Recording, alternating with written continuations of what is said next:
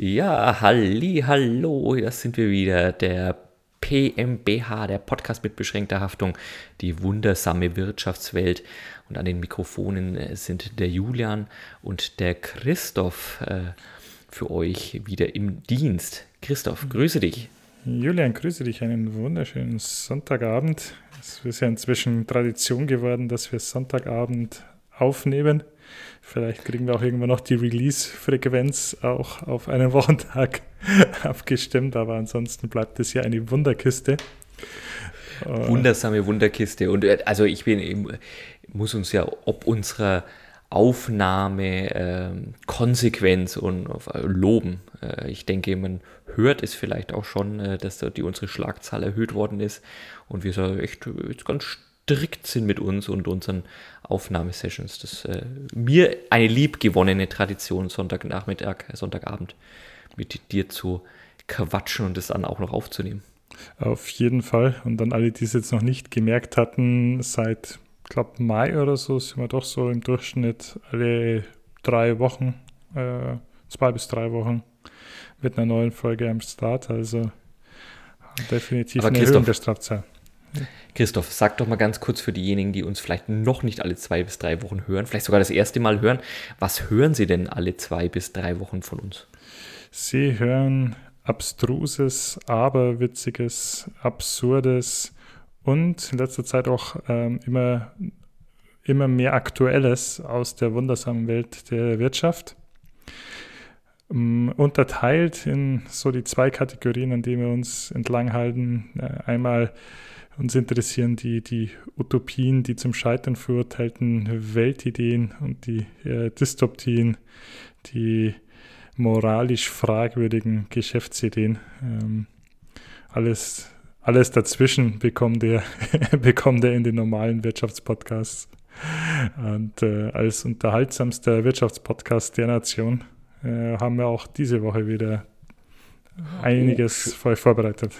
Schön, sehr schön. Ich, wir, wir, sind ja wirklich äh, Podcast der Extreme. Du hast es gerade schon gesagt, die extremen mhm. Ausschwankungen, aber wir, wie du sagst, der unterhaltsamste. Ich dachte immer, dass wir der einflussreichste wären, aber dass wir jetzt auch noch der unterhaltsamste Wirtschaftspodcast sind, äh, gefällt mir umso mehr, mein Lieber. Ja, solange bis jemand was das Gegenteil behauptet. Ähm. Erstens. Zweitens, vielleicht um mit dem einen oder anderen Gerücht noch aufzuräumen, dass, dass du auch verstärkt versuchst, den ins Feld zu führen. Das moralisch Fragwürdige und das, die gescheiterten Weltideen, das ist jetzt also keine personelle Verteilung bei uns, ja. äh, aber verschiedene Leute versuchen immer mir zu unterstellen, dass ich der Typ fürs Unmoralische wäre. Ähm, mhm. Äh, hilft vielleicht auch nicht, dass ich zwischendrin auch sagte, ich wäre moralisch recht flexibel. Wie auch immer, äh, das ist äh, Teamwork, ja, Teamwork hier bei uns.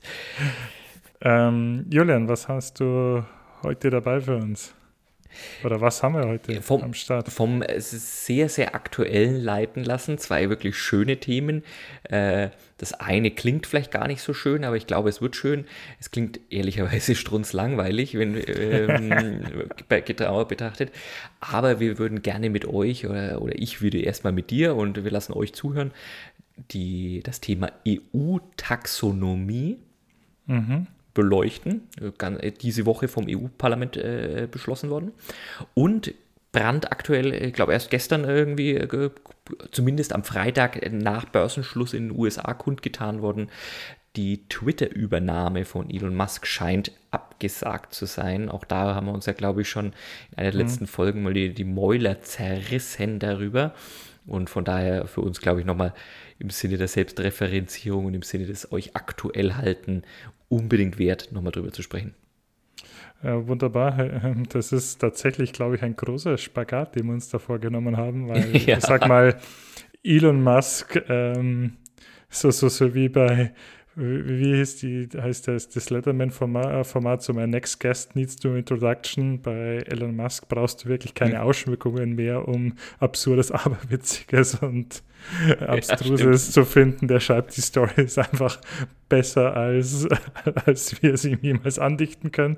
Bei U-Taxonomie, da bin ich jetzt mal gespannt, wie wir da hier so die, die Sahnesoße an den, an den trockenen Kuchen bekommen. Also wir werden auf jeden Fall darüber sprechen, absurd, also durchaus das ein oder andere absurde oder absurde Vorwürfe zumindest nein, nicht absurde Vorwürfe, sondern Vorwürfe der Absurdität stehen da im Raum. Aber um was es da genau geht, äh, erzähle ich dir gleich, Christoph. Für mich eine sehr, sehr schöne Überleitung von unserer letzten Folge. Wir haben ja in unserer letzten Folge gemeinsam über die Sportsmilliardäre gesprochen. Mhm. Und wir haben darüber gesprochen, äh, sogenanntes Sportswashing zu betreiben. Mhm. Ich, was haben wir da mitgenommen, äh, wie man sich, kannst du mich noch äh, da abholen, Christoph, was haben wir uns bei Sportswashing gelernt? Über Sportswashing haben wir gelernt, dass Sportswashing so mit dem Versuch von, sag mal, Brot und Spielen und in dem Fall dem Spielenanteil von Brot und Spiele äh, versucht, sein Image sowohl intern innerhalb, also innenpolitisch, wie teilweise auch in der Welt, äh, seinen Ruf in der Welt äh, aufzupolieren. Beispiel genau. ähm, Olympische Spiele in China oder Russland oder jetzt die Fußball-WM in Katar oder auch die Saudi-Golf-Tour äh, Live. Da übrigens äh, kleine Seitennotiz, die muss ich jetzt einstreuen. Ich habe gelesen, äh, es wurde jetzt anscheinend geklärt, das war eine Frage von dir äh, letztes Mal in Doha, äh, nicht in Doha, sorry, in, in, in Katar, äh, ist der Alkoholausschank während der WM, sag ich mal, in den Fanzonen und im Stadion jetzt geklärt worden. Da hat ja der Sponsor Budweiser äh, da äh, ein gestiegenes Interesse daran, dass dort auch seine Produkte verkauft werden dürfen. Ja, super, danke dir. Also damit ist quasi ja mein Hauptkritikpunkt oder mein Hauptfragezeichen an der, der neuen Ke internationalen Kegel-Club-Serie, die wir erschaffen wollen, ja eigentlich ausgeräumt. Das Ding ist ja quasi damit gelaufen. Und äh, ich weiß zumindest schon, wer sich ein Fan-Trikot von meinem äh, Kegelclub besorgen der, wird. Der Thomas, oder? Ja, Thomas muss dann äh, auch wirklich, you know, wer A sagt, muss auch B sagen. Sie haben übrigens, ja, absolut. Und es, äh, Sie haben übrigens das nicht so gelöst, wie es, äh, wie ich es als Berater von, von der Katar Fußball WM vorgeschlagen habe, nämlich einfach als Badweiser als äh, gefärbtes Wasser zu deklarieren und damit das Verbot zu, zu umgehen. Was ja naheliegend wäre. Das wäre jetzt mein juristischer Winkelzug äh, an dieser Stelle gewesen. Zum Prost, Julia. da muss er sich gleich die, die Kehle. Muss ich mir gleich ein echtes Bier irgendwie ins Gesicht stellen. Sondern die, die, haben das ganz offiziell, nachdem es anscheinend in Katar ja doch Regeln gibt, in dem an Ausländer Alkoholausschank in Bars ähm, er, erlaubt ist. Und dann wurde halt einfach das Fußballstadion zu einer großen Bar äh, erklärt. so die, irgendwie so in die Richtung ging es. Finde ich dann aber doch irgendwie auch erstaunlich transparent und treffend. Also ich, ich würde behaupten, auch in deutschen Fußballstadien gibt nicht die Mehrzahl, aber einem gewissen Prozentsatz der Fans, die da regelmäßig hingehen, geht es da, glaube ich, auch darum zu sagen, das ist halt eine große Open-Air-Bar mhm. mit netten Menschen drumherum und äh, das, was, da, was man halt angucken kann. So, ne? So. Ja. Also ich glaube, das ist für viele nicht so weit weg von der Realität. Nein, absolut. So, wie komme ich jetzt zurück? Äh, Green, Sportswashing, Sportswashing. war, unser, war, unser Sport, äh, war unser Stichwort. Greenwashing äh, ist ein vielleicht schon bekannterer Begriff. Es ist ein ähnliches Konzept. Man versucht, sich grün zu waschen. Also man versucht durch Aktivitäten, Umweltschutzaktivitäten, Nachhaltigkeitsaktivitäten, ähm, ja, sein, sein Image aufzupolieren vor allem äh, im Umweltschutz äh, recht, recht mhm. bekannt. Ne, und die Unternehmen, die eben versuchen, obwohl ihre Geschäftsmodelle oder ihre Geschäftspraktiken vielleicht nicht besonders umweltschützend, nicht besonders ressourcenschonend sind, ähm, dann eben mit viel PR-Aufwand, viel Kommunikationsaufwand ein Image zu kreieren, viel umweltschützender, viel nachhaltiger zu sein, als es mhm. dann eigentlich sind. Äh, das würde man als Greenwashing bezeichnen. Und Greenwashing ist das Stichwort von heute. Das ist mhm. nämlich der Vorwurf, der im Raum steht. Ich habe ja gerade schon mal gesagt, da stehen Vorwürfe der Absurdität im Raum, dass die neue EU-Taxonomie-Verordnung reines Greenwashing wäre. Okay. Jetzt haben wir Jetzt haben wir im Vorgespräch ja schon geklärt, Christoph, du hast dich mit Taxonomie noch gar nicht beschäftigt jetzt versuche ich, das ist kein Bumerang, das ist keine Revanche, du, du, du schaffst es wie kein zweiter, mich aufs Glatteis zu führen. Ich will dich auch nicht fragen, ob du weißt, was Taxonomie bedeutet, aber lass mich doch zumindest teilhaben, was das Wort Taxonomie in dir auslöst, welche Assoziationen du möglicherweise hast für das Wort selber, was das in dir auslöst. Äh, ich, wie gesagt, habe eine das ist für mich, klingt sehr bürokratisch, sehr technisch, furztrocken, wie wir es vorhin schon mal gesagt haben. Was hattest du denn für Assoziationen, wenn du über das Wort, Tax das Wort Taxonomie hörst? Also ich musste es tatsächlich googeln äh, und dann äh, nachlesen, was es bedeutet, weil das erste, weil ich konnte es so, so gar nicht einordnen, beziehungsweise als allererstes habe ich halt Tax, also Tax, Englisch für mhm. Steuern mhm. gesehen. Ich dachte, es hat irgendwas mit und dann war noch EU davor gestanden und dann dachte ich, das hat mit Sicherheit irgendwas mit äh, Steuern zu tun. Ja, ähm, ja, ja. Und da, also da war dann der Punkt erreicht, wo ich es dann nicht mehr weiter einordnen konnte. Und da habe es dann nachgegoogelt und habe festgestellt, ja, es geht hauptsächlich Taxonomie ähm, um, um Kategorisieren und, und zum ja. Beispiel, was auch Taxonomie, vielleicht greife ich dir jetzt aber da vorweg, ist, wo, wo man es kennt, in der Biologie anscheinend. Entschuldigung? In der Biologie. ja, richtig, genau. Also generell, ne, unsere naturwissenschaftlichen Hörer werden mit dem Begriff der Taxonomie absolut bekannt sein, aber wie du sagst, die Klassifizierung, das Einordnen in Klassen, in, in biologische Arten, mhm. Familien, Gattungen, das wäre eine, das wäre klassisch Taxonomie, aber vielen Dank für die, die Steilvorlage mit dem Steuern. Auch mir ging es sofort, dass ich erstmal an, an das englische Wort Taxes gedacht habe, Steuern. Mhm. habe, so, na, also gibt es auch noch spannendere Themen. Mhm. Ähm, habe dann aber eben ein bisschen nachgelesen und wie gesagt, wie du sagst, das hat gar nichts mit Steuer, hat etwas mit Steuern tatsächlich zu tun, aber nicht mit Steuergeldern, sondern mit dem Steuern Steuern zu tun, mhm. ähm, um die EU-Taxonomieverordnung einordnen zu können ähm, oder in den größeren Gesamtkontext zu hängen. Äh, die EU-Taxonomieverordnung soll, soll, legt Kategorien fest, mhm. wonach mhm.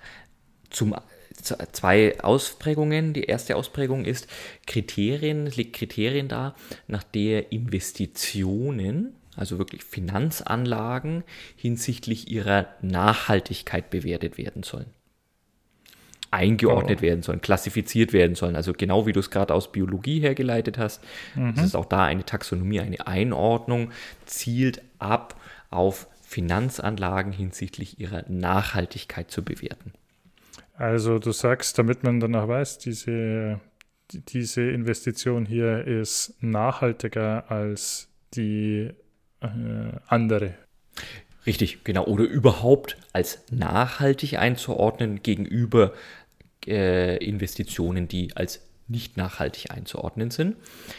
Das macht Und es darauf, dass, ja. Und was verspricht man sich davon? Oder was Gute Frage. Halt den Gedanken fest, ich würde, würde ich gleich, gleich beantworten wollen. Mhm. Ähm, geht, also, ne, Punkt 1, Investition auf Basis dessen ist, dass Geschäftsaktivitäten von Unternehmen als nachhaltig oder eben nicht nachhaltig einzuordnen sind. Woran man das festmacht, können wir gleich noch anschauen. Und der Teil 2 der EU-Taxonomie. Und da wird es tatsächlich auch, wir sind ja auch ein aufklärender Podcast, spannend für sehr, sehr, sehr, sehr, sehr viele Unternehmen ab dem 1. Januar 2023 wenn es nicht noch ein Veto von äh, 20 EU-Mitgliedsländern gibt, was recht unwahrscheinlich ist, gilt nämlich ab 1. Januar 2023 tatsächlich diese EU-Taxonomieverordnung für uns alle. Das heißt, mhm. Unternehmen größer als 500 Mitarbeiter sind dann auch tatsächlich zu einem gewissen Offenlegung verpflichtet und auch einer Angabe oder ihre Erklärung ihrer Nachhaltigkeitsbemühungen. Okay. Das mhm. ist für viele, äh, sagen wir mal, Kapital, äh, nicht, Entschuldigung, am Kapitalmarkt gelisteten Unternehmen, Aktiengesellschaften zum Beispiel, die müssen ja äh, einen Jahresbericht rausgeben und dieser Jahresbericht enthält ja normalerweise verschiedene Sektionen und Kapitel und zum Beispiel muss dann eben in so einem Jahresbericht eben auch unter dem Kapitel Nachhaltigkeit noch deutlicher als bislang darauf hingewiesen werden, eben im Rahmen der EU-Verordnungen, worauf welche Geschäftsaktivitäten zahlen in welchem Maße auf das Thema Nachhaltigkeit ein.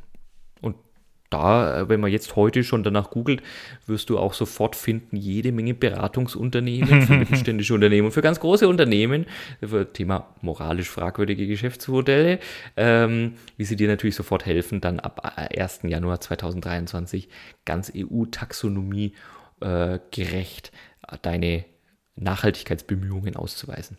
Das klingt ja erst einmal nach einer Menge Bürokratie und einer Menge ähm, Papier, Papierkram. Da wird wieder da wird wieder viel Papier produziert. Ob das dann so Nachhaltigkeit, äh, nachhaltig ist, äh, sprechen wir mal drüber. Du hattest die an sich sehr gute Frage gestellt. Vielen Dank, um das in den Ges Gesamtkontext zu bringen. Warum macht man sowas? Äh, und ich habe es ja gerade schon mal gesagt, es geht um Steuern. Die, mhm. die EU hat 2019 den sogenannten Green Deal verkündet. Also mhm. zu sagen, die EU will unter anderem bis 2050 klimaneutral werden, generell mehr auf Umweltschutz achten, Lirum Larum Löffelstil. Irgendwann hat ähm, ist klar geworden innerhalb der oder hat jemand innerhalb der EU, innerhalb der EU-Verwaltung erkannt, dass zu wenig Investitionen, und da geht es nicht um mhm. öffentliche Gelder, sondern um wirkliche privat angelegte Gelder, mhm. Zu wenig nach Stand der EU-Parlamentarier zumindest oder der EU-Verwaltungsleute zu wenig Geld in, nach nachhaltigen Gesichtspunkten angelegt und investiert wird. Also zu wenig Geld in technologisch oder in nachhaltige Aktivitäten fließt. Und daraus ist diese EU-Taxonomieverordnung geboren, zu sagen, eine EU-einheitliche Richtlinie, Kriterien festzulegen, zu sagen, was, welche Wirtschaftsaktivität sehen wir denn überhaupt als nachhaltig an?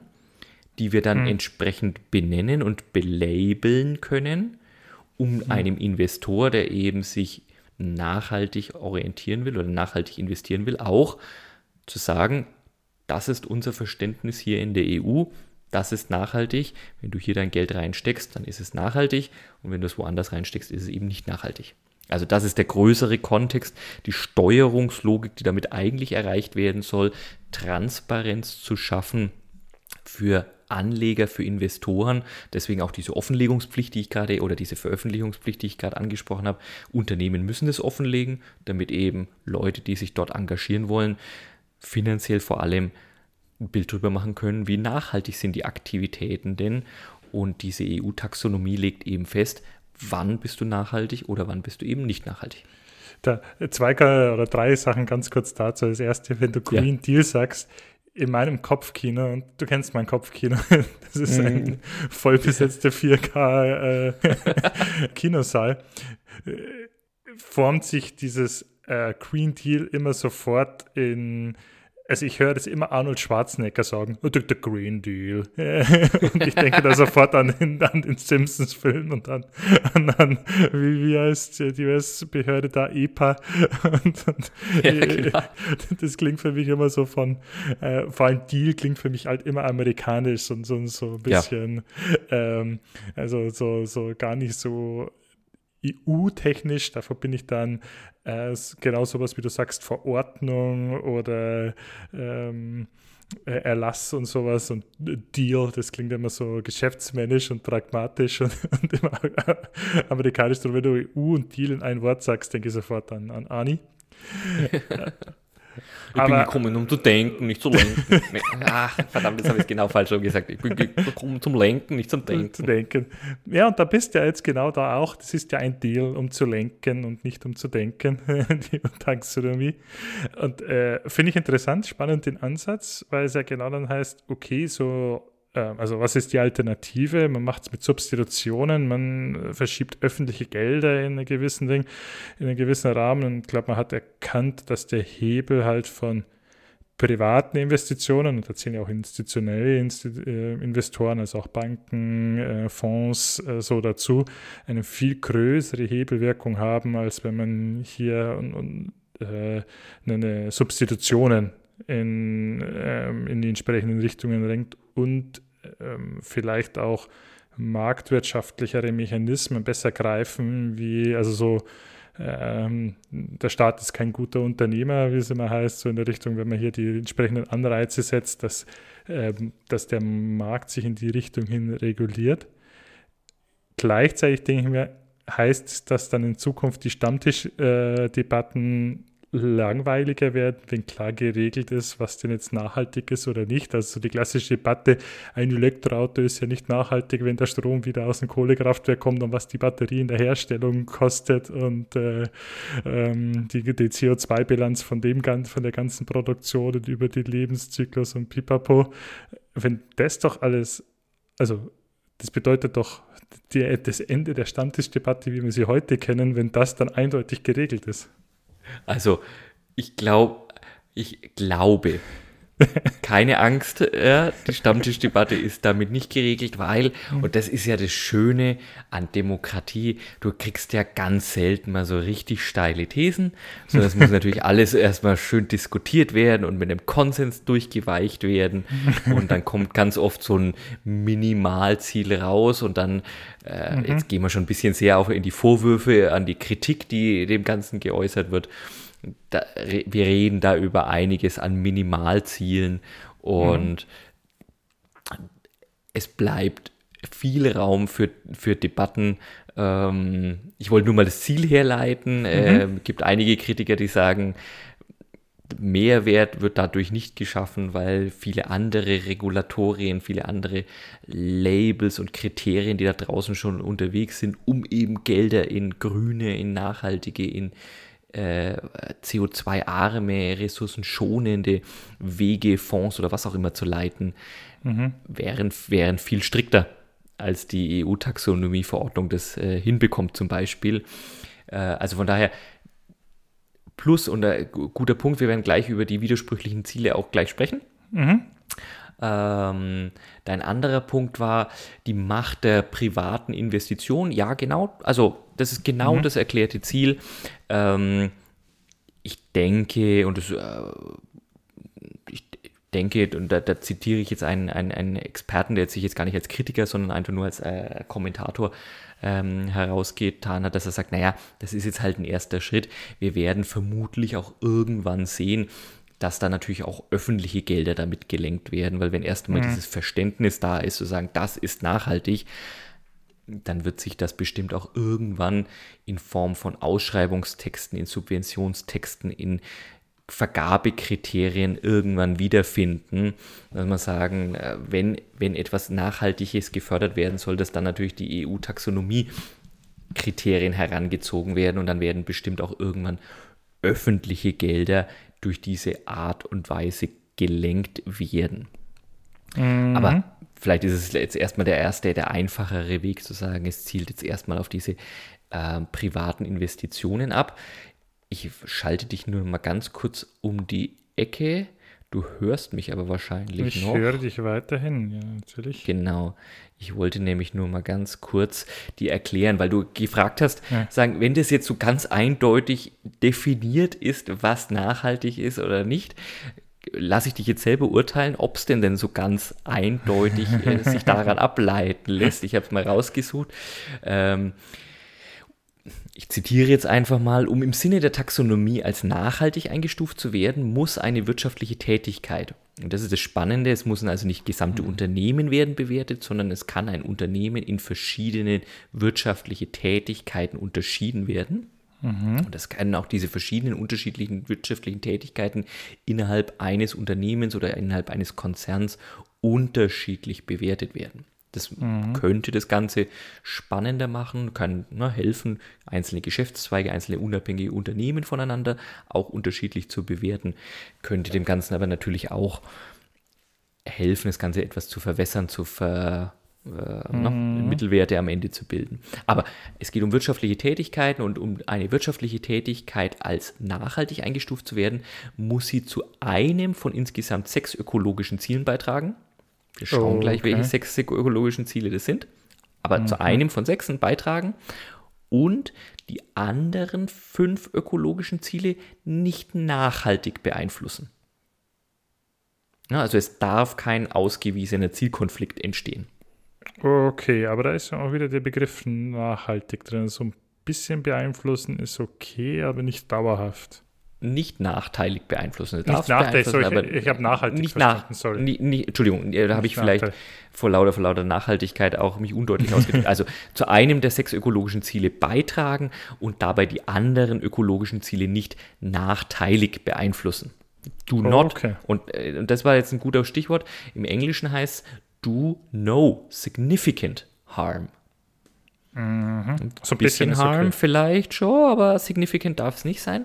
Und mhm. der dritte Aspekt ist noch, es müssen soziale Mindeststandards eingehalten werden. Also ich darf nicht durch Ausbeutung von irgendwelchen ähm, Gastarbeitern dafür sorgen, dass hier nachhaltig äh, die Flüsse sauber gehalten werden, indem ich die zum Chemiewaschen einsetze. Richtig, genau. Das okay. ist zum Beispiel eine, ich, ich springe jetzt auch schon mal wieder in Richtung Kritikpunkt zu sagen, gibt auch Leute, die die EU-Taxonomieverordnung deswegen sehr stark kritisieren, weil sie sagen, und da haben wir, glaube ich, in Deutschland generell sind wir sehr auf das Thema Umweltschutz, wenn wir Nachhaltigkeit oder oh, sagen wir mal Umwelt an sich, mhm. den Umweltkomplex aus dem Thema Nachhaltigkeit herausgegangen. In der reinen Lehre ist Nachhaltigkeit ja Ökologie, Ökonomie und Soziales. Okay. Sachverhalte bilden den Kanon, um Nachhaltigkeit zu definieren. Das heißt also auch, dass das, das unternehmerisch oder das finanzwirtschaftlich gut geführte Unternehmen, also ökonomische Unternehmen, erfüllt Nachhaltigkeitskriterien. Und mhm. soziale Mind deswegen ne, ist diese, sind diese sozialen Mindeststandards einhalten, die sind zwar irgendwie drin in dieser Taxonomieverordnung, aber es zielt sehr deutlich in Richtung Ökologie. Mhm.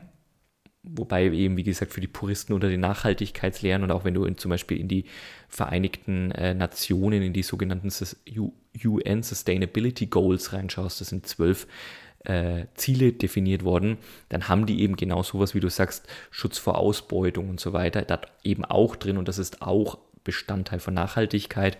Mhm. Diese sozialen Mindest sind jetzt eben nur über sogenannte Mindeststandards drin, haben nicht den Rang eines eigenen Ziels bekommen in der EU-Taxonomieverordnung, was wie gesagt okay. der Nachhaltigkeitspuristen-Fanboy sofort als inakzeptabel, inakzeptabel bewerten würde um nochmal auf die Frage zurückzukommen, ist jetzt alles eindeutig definiert? Erinnere dich, eins von sechs äh, Zielen muss beigetragen okay. werden und die anderen dürfen nicht significant geharmt werden, also nicht nachteilig beeinflusst werden. Ich lese dir nochmal die ja. sechs Ziele vor. Also ich finde um, schon mal gut, dass es sechs, also so eine abgeschlossene Anzahl ist. Ich meine, natürlich werde ich ja. hellhörig, ja, wenn ich immer significant höre, sagt, da ist schon wieder Interpretationsspielraum. Aber lass mich mal die sechs hören, da bin ich jetzt wirklich gespannt. Mhm, und dann, also da bin ich dann tatsächlich leicht verzweifelt. Ähm, die sechs Ziele gemäß der Taxonomie sind erstens Klimaschutz. Zweitens Anpassung an den Klimawandel. Vielleicht okay. da nochmal, um die beiden untereinander zu halten, die englischen Begriffe. Nummer eins, Klimaschutz wird mit, ist, äh, die, die, das Englische ist Climate Change Mitigation. Und Nummer zwei, Anpassung an den Klimawandel ist Climate Change Adaptation. So, also das eine ist, ich halte, das heißt, das eine ist, ich halte den Klimawandel auf und das andere ist, ich mindere die äh, Folgen daraus, indem ich mich anpasse. Richtig, genau. Genau okay. das. Danke dir für diese Einordnung. Ne? Deswegen habe ich das Englische nochmal vorgelesen. Das macht es dann, ja, finde ich. Ne? Damit wird es tatsächlich klarer, ja. Schärfer in der Abgrenzung, aber ja, hm. mhm. Nummer drei ist dann die nachhaltige Nutzung und Schutz der Wasser- und Meeresressourcen. Mhm. Okay, okay, okay. Ja. Ich als Sternzeichen Krebs bin immer sofort dabei, wenn es um Wasserschutz geht. Immer sofort dabei, ne? Ähm, Meeresschutz. Aber, aber ja, Meeresschutz Mhm. Fällt mir jetzt persönlich schwer, sofort die klare Grenze zum Klimaschutz zur Nummer 1 zu ziehen. Aber gut, Nummer 4 ist dann der Übergang zu einer Kreislaufwirtschaft. Okay. Recycling. Also dieses Cradle, genau, mhm. Recycling Cradle-to-Cradle-Prinzip. Mhm. Nummer 5 ist dann die Vermeidung und Verminderung der Umweltverschmutzung. Mhm. Habe ich da nicht auch ein bisschen was von Nummer 4 mit drin, also von der Kreislaufwirtschaft? Und, ja, und von Wasser- und Meeresressourcenschutz und dem mhm. Klimaschutz. Na gut, okay. Und Nummer 6 wäre das Schutz und Wiederherstellung der biologischen Vielfalt und der Ökosysteme. Okay. Mhm. Alright. Also ich darf So. jetzt nicht sagen, ich fische jetzt mehr Lachs, weil Kühe haben zu viel Methangas und äh, dadurch halte ich den Klimawandel auf. Aber wenn dann die ganzen Meere überfischt sind, beeinflusst es wieder eines von den anderen negativ. Und ne, ich will dich jetzt nicht langweilen mit den, äh, hinter jedem der Ziele gibt es dann wohl auch noch verschiedene Kennzahlen und so weiter und so weiter. Aber allein schon aus dieser Definition merkst du heraus, selbst für aufgeklärte äh, Podcast-Größen der, der Influencer- und Unterhaltungsszene wie uns, auf den ersten Blick so richtig abgrenzungs- und überschneidungsfrei klingt's nicht. Und deswegen meine Antwort vorhin auf deine Frage, verstummen jetzt die, die Stammtischdebatten, was nachhaltig ist? Meine Einschätzung, nein, richtig abgrenzungsscharf sehe ich es äh, nicht. Mhm. Ich hatte da tatsächlich, also wenn du mich jetzt vorher gefragt hättest, hätte ich da auch so Sachen äh, erwartet, so tatsächlich so, äh, wie heißt es immer, smarte Ziele, also spezifisch und, und, und messbar und, und terminiert und so. Und wir wollen die CO2-Bilanz in die und die Richtung äh, verbessern oder ähm, fossile oder erneuerbare Energien auf so und so viel bringen oder irg irgend sowas in die Richtung.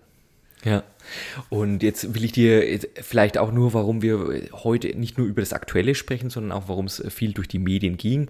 Nicht alles, was irgendwie Taxonomie heißt und EU schafft es ja dann gleich in die, in die, in die Wirtschaftsmedien und, die, und in die äh, Hauptnachrichten. Warum das auch jetzt so die, äh, kontrovers diskutiert wurde und ich vorhin auch schon mal so äh, etwas gespöttelt habe über die, den, den, den Konsensbildungsprozess, gibt es natürlich ein, äh, eins der großen deutschen Nachbarländer, also wichtiger Staat in der EU, große Freunde des Atomstroms. Auch einer der großen äh, Hersteller von Kernkraftwerken kommt aus, de, unser, aus diesem Nachbarland. Und die schauen tatsächlich ein bisschen anders auch auf Atomenergie als, als, als, äh, als wir Deutschen oder als, ein groß, als eine Mehrheit der Deutschen. Die sind nach wie vor große Atomstrom-Fanboys und die sagen, und Fangirls, ne, oder, und sagen, das ist ja total nachhaltig, weil also CO2 produziert es ja nicht. Alright. Alright, Lass uns, mhm. äh, du hast die, Mhm. fünf Kat du hast Okay, die sechs also- Kategorien noch da. Lass uns doch mal an denen. Ja, genau, lass uns mal durchspielen. spielen. Also, Also, also Sie sagen irgendwie, ich weiß jetzt, ich kann dir jetzt leider nicht genau sagen, wo jetzt zum Beispiel eben CO2 Impact, ähm, in welchem der Ziele als, als Kennzahl drinsteckt. ich hätte denke mal, Klimawandel äh, reduzieren. Denke ich jetzt genau. Klima, Klimaschutz war das die Nummer eins, ne? oder Mhm. Anpassung an den Klimawandel ist es, glaube ich, weniger. Aber Mhm. es ging jetzt darum, genau eins dieser Ziele zu befördern und die anderen nicht nachhaltig zu, ähm, zu gefährden. Ne? Wenn wir Mhm. jetzt sagen, es waren ne, Nummer eins war Klimaschutz, Anpassung an den Klimawandel war die Nummer zwei, die nachhaltige Nutzung, Schutz der Meere war Nummer drei, Kreislaufwirtschaft Gut, wenn ich vier. es nicht direkt am, am Meer stehen habe, dann habe ich nicht gleich die, also äh, ich, ich heiz jetzt nicht nachhaltig vielleicht das Meer damit auf mit dem Kühlwasser Genau. oder auch den Fluss. Was war das dritte, vierte? Kreislaufwirtschaft. Wirtschaft, fünfte war die Vermeidung von Umweltverschmutzung. Da würde es natürlich reinzahlen, ne? wenn wir sagen, äh, kein CO2. CO2 gilt als ne, äh, großer, großer Umweltverschmutzer. Wenn wir da sagen, da würde Atomenergie bestimmt reinzahlen, dadurch vermeidet man äh, die Umweltverschmutzung an CO2 im Veto. Vergleich zu anderen fossilen, äh, anderen fossilen äh, Brennstoffen. Und die Nummer 6 war ja Schutz und Wiederherstellung der biologischen Vielfalt und der Ökosysteme. Und spätestens da hätte ich so ein Fragezeichen. Irgendwas ist mir da bei Atomenergie noch im Kopf geblieben, was das so mit, mit anderen, was so Strahlung macht mit biologischen Systemen. Ja, das zahlt sogar richtig darauf ein, weil wenn du jetzt dann dadurch die Mutationen be beschleunigst, dann hast du ja danach wieder mehr Artenvielfalt als davor. Ähm, Meinst du so diese mehräugigen Fische wie bei den Simpsons Fische. und Ich bin heute gedanklich komplett bei den Simpsons hängen geblieben. Ja. Ich hätte jetzt am Beispiel Atomstrom zum Beispiel tatsächlich gedacht, dass äh, Atom, Atommüll als Umweltverschmutzung ähm, auch gilt und ähm, dann da halt nachhaltig das Ganze in die falsche Richtung beeinflusst und damit da es ja. nicht nachhaltig gelten würde. Und das ist, und das ist genau diese Kritik dran. Und also, um, um es vielleicht äh, jetzt noch aufzulösen, äh, in den Nachrichten wurde immer wieder gesagt, und das ist dieser Greenwashing-Vorwurf, der jetzt ganz massiv mhm. im Raum steht, dass also Erdgas und Atomenergie zumindest zeitweise, also mhm. also als nachhaltig nach EU-Taxonomie gelten. Punkt. So mhm. steht es in den Medien. Jetzt muss man es etwas korrigieren zeitweise, ja, das gilt nicht für immer, sondern es wird als tatsächlich Übergangstechnologien beides geführt. Das mhm. wird nicht immer gelten. Und es wäre wichtig noch zu sagen, sie können gelten, müssen aber nicht gelten. Im Beispiel Atomenergie gibt es eben, äh, sagt der ein oder andere Experte, naja, genau aus diesem, aus diesem Prinzip heraus, es kann, muss ein Ziel erreichen, darf aber die anderen Ziele nicht ähm, negativ beeinflussen, ist es eben genau das zu sagen, du kannst Atomenergie aufgrund der äh, Zero CO, äh, Null CO2-Emissionen als Umweltschutz schützende Umweltschutz oder Umweltverschmutzung vermeidende das Ziel einordnen, musst aber natürlich trotzdem sicherstellen, dass eben nicht gleichzeitig, wie du sagst, Umweltverschmutzung äh, an anderer Stelle entsteht. Das Kreislaufswirtschaftsprinzip, was eben bei Atomendmüll eigentlich sehr, sehr schwierig zu verstehen ist. Oder auch diese Schutz der Artenvielfalt eben nicht nachhaltig beeinflusst wird. Und da haben wohl eben, ich will jetzt nicht sagen die Franzosen als generell, aber da haben wohl speziell Abgeordnete oder, oder Unterhändler aus Frankreich, wo sehr darauf hingearbeitet, dass genau diese Kriterien so leicht verschwommen sind, dass eben also ganz moderne Anlagen, wie sie jetzt eben durch den ein oder anderen französischen Anbieter möglich sind und wo ja natürlich zukünftig auch Geld rein investiert werden soll, damit nicht in dreckige Braunkohlekraftwerke investiert werden muss, sondern mhm. in sauberen Atomstrom investiert werden gibt es einige wenige Voraussetzungen, unter denen eben auch die modernsten Atomkraftwerke und die modernsten Atomreaktoren tatsächlich in diese Nachhaltigkeitskriterien reinfallen, weil die also auch eine hohe Recyclingquote der Brennstäbe und so weiter sehen, dass es also gerade so durchschlüpft, dass es eben laut EU-Taxonomie, ich sage nicht nach gesundem Menschenverstand oder nach, äh, nach Nachhaltigkeits-Fanboy-Kriterien, sondern nach EU-Taxonomie-Verordnungen gerade noch als nachhaltig, zumindest für einen Übergangszeitraum, und da reden wir über die nächsten 20 oder 25 Jahre, mhm. ähm, durchgeht. Da bin ich, also wenn du mich dann nach der, der Reaktion darauf fragst, da, da, da bin ich halt auch, wenn man sagt, übergangsweise, okay, bin ich, bin ich dabei und ist, glaube ich, auch eine gewisse Form an die Realität anerkennen, dass es nicht von heute auf morgen geht.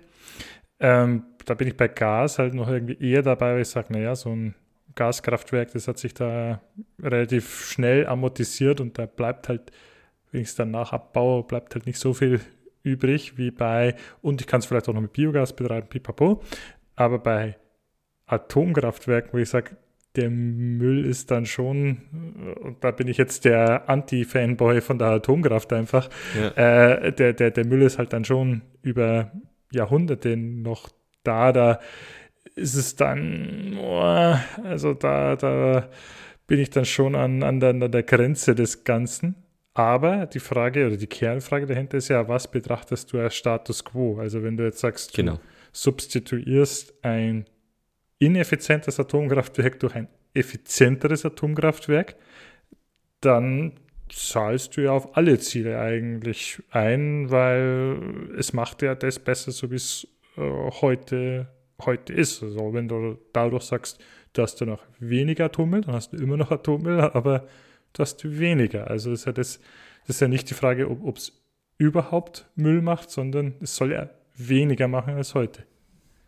Und das ist genau das, äh, ne? jetzt sind wir in der, ich glaube auch in dieser facettenreichen Diskussion, die es eigentlich verdient und nicht die, die äh, manchmal doch dann etwas zu kurz geführten Schwarz-Weiß-Diskussionen, aber eben auch die Hintertürchen äh, der, mhm. der Auslegungen zu sagen, warum jetzt eben, wo wir als uns für aufgeklärte äh, Mitteleuropäer halten, zu sagen, wie kann Atomstrom als nachhaltig durchgehen. Mhm. Es gibt eben die verschiedenen Ansätze und umgekehrt, ich musste gerade schmunzeln, als du über Erdgas aufgeführt hast, äh, andere Länder drum um uns herum, mhm. speziell die auch eher noch westlich, noch in Westeuropa, sind tatsächlich sehr viel weniger erdgasaffin haben das einfach viel weniger in Benutzung als zu bauen. ja, äh, wie, wie auch immer. Ne, sie haben halt weniger Pipelines, haben da irgendwie äh, historisch weniger damit zu tun. Mhm. Die sagen, kann man ihnen leider auch nicht ganz absprechen, sagen, wie kann ein fossiler Brennstoff- und Energieträger mhm. nachhaltig sein? Wie mhm. kann der Verbrauch und das Verbrennen und das Verwenden eines fossilen Energieträgers nachhaltig sein?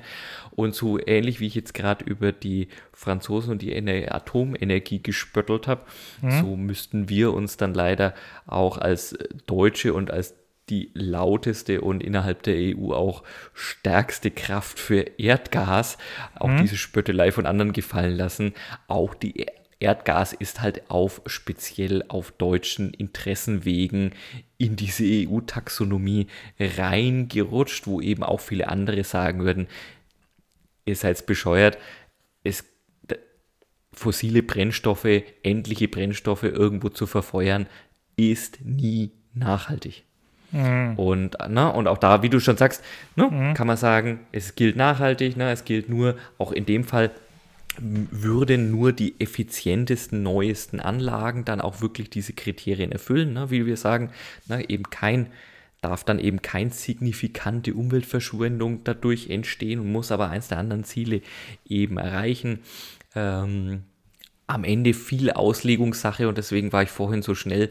Ich bin ja normalerweise der Meister der, der Fehlprognosen, aber da bin ich mir absolut sicher, die Diskussion an den ähm, Stammtischen werden nicht enden. Ja, auch da, es bleibt viel Auslegungssache, aber, und das war eigentlich der, der, der große Aufreger oder die große Bestätigung dieses, diese Woche, es war vor ein paar, Wo vor Monaten, war die Taxonomie schon mal in den Medien, da ist nämlich dieser Vorschlag auf den Tisch gelegt worden.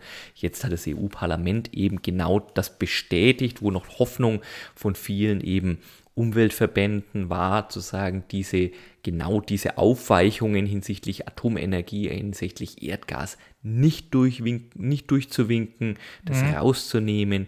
Es ist aber durchgewunken worden. Es hat sich da also keine Mehrheit dafür gefunden, sondern es ist genauso durchgewunken worden. Spannend ist auch bei EU-Verordnungen. Ich kann dir leider die Unterschiede noch nicht erklären, aber das machen wir vielleicht in einer anderen Folge. EU-Verordnung gilt automatisch als dann auch in nationales Recht umgesetzt. Das mhm. heißt also, da muss keine Ratifizierung mehr durch die nationalen Parlamente stattfinden. Es kann nur noch dadurch gekippt werden, wenn sich wirklich 20 der 27 Mitgliedstaaten ein Veto einlegen.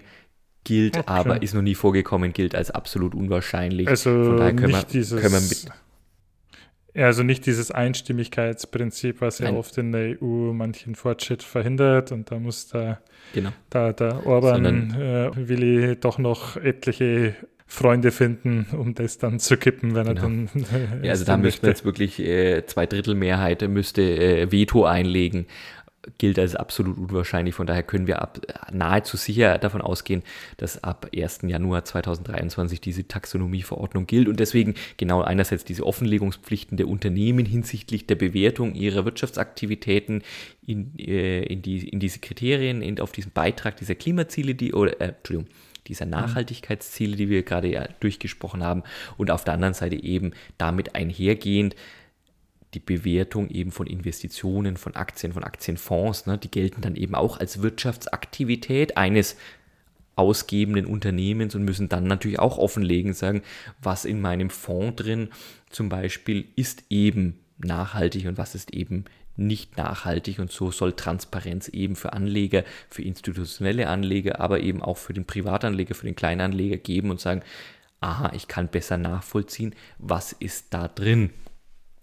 Das ist das da. Ziel dieser Lenkung der Gelder und das ist aber auch der, genau der Punkt, wo viele Kritiker heute einschreiten und sagen, also dieses Ziel ist eigentlich mit dieser Aufweichung verfehlt. Es gibt heute schon so viele Anlageklassen, so viele Fonds, so viele Möglichkeiten, sich grün, nachhaltig, umweltschützend, CO2-arm, was auch immer. Jede dieser Einzelfacetten findest du einzelne Anlageformen, einzelne Fonds, eins, teilweise ganze Anlagehäuser, die sich nur darum kümmern, die alle strengere Maßgaben ansetzen, wo du eben nicht Gefahr läufst, dass dann vielleicht doch ein bisschen französischer Atomstrom oder ein bisschen deutsche äh, Erdgasturbinen irgendwo mit drin sind, die du vielleicht, wenn du echter Fanboy bist, nicht drin haben willst, äh, dann auch nicht drin sind. Und deswegen wird die ganze Aufregung, die jetzt darum gemacht wird, so ein bisschen auch von Finanzprofis zumindest belächelt, weil sie sagen,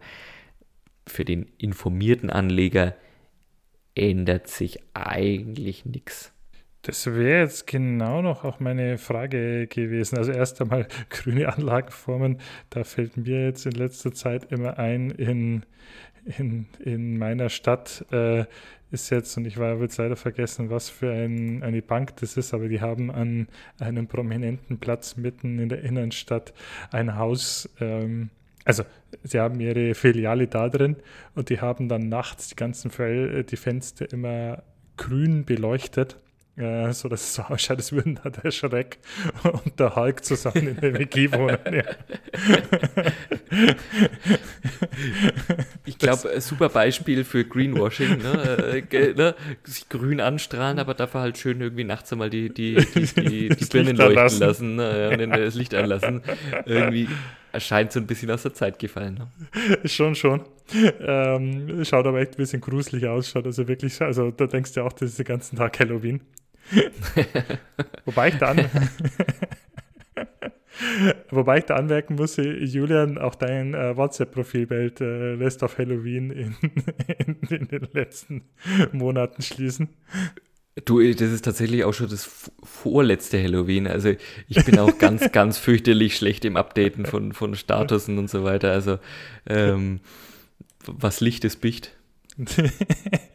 Also, ähm, bevor es hier ins, in, in, in schrecklich und, und, äh, und, und äh, wie soll man sagen, vampirisch wird, noch aber ganz kurz eine, eine Frage dazu. Also, der Wirkmechanismus dahinter oder der und der, der, der beabsichtigte Wirkmechanismus ist dann tatsächlich nur das, äh, nur, ich mache jetzt hier Anführungszeichen in die Luft, dass ähm, Investitionen das entsprechende Label bekommen und Richtig. man darauf baut, dass das irgendjemand interessiert.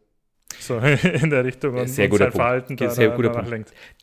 Sehr guter Punkt. Das ist die Arbeitshypothese. Die Arbeitshypothese ist, es gibt Bedarf, es gibt Interesse an nachhaltigen, an, äh, nach, an nachhaltigen Anlagen, Anleger, die Geld in Nachhaltigkeit investieren wollen.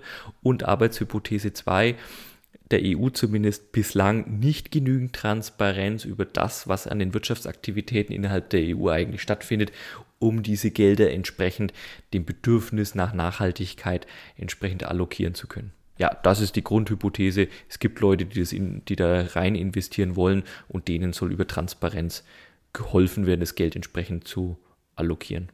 Okay, also ich hätte jetzt gedacht, dass dann, oder vermutet, wenn dann schon so ein Player wie die EU so eine Verordnung hm, aufstellt, okay, ich sehe den Mehrwert darin, das wirklich mal einheitlich innerhalb der EU zu, zu regeln und nicht wie, was ja zum Beispiel auch der Vorwurf ist an, an, an Bio-Lebensmittel, dass es 350.000 mhm. verschiedene Labels gibt, was denn jetzt da Bio ist, was nicht Bio ist und, und so ähnlich ist es ja, wie du gesagt hast, auch bei, bei Nachhaltigkeit zu sagen, okay, man vereinheitlicht das und hat so den einen Goldstandard an an Nachhaltigkeit, das sehe ich schon Mehrwert drin. Auch, und, und auch vielleicht, dass es das der Markt alleine nicht schafft, weil jedes Label halt wieder so sein Kriterium äh, hat oder auch sein ähm, Anspruch am Markt bestehen zu bleiben.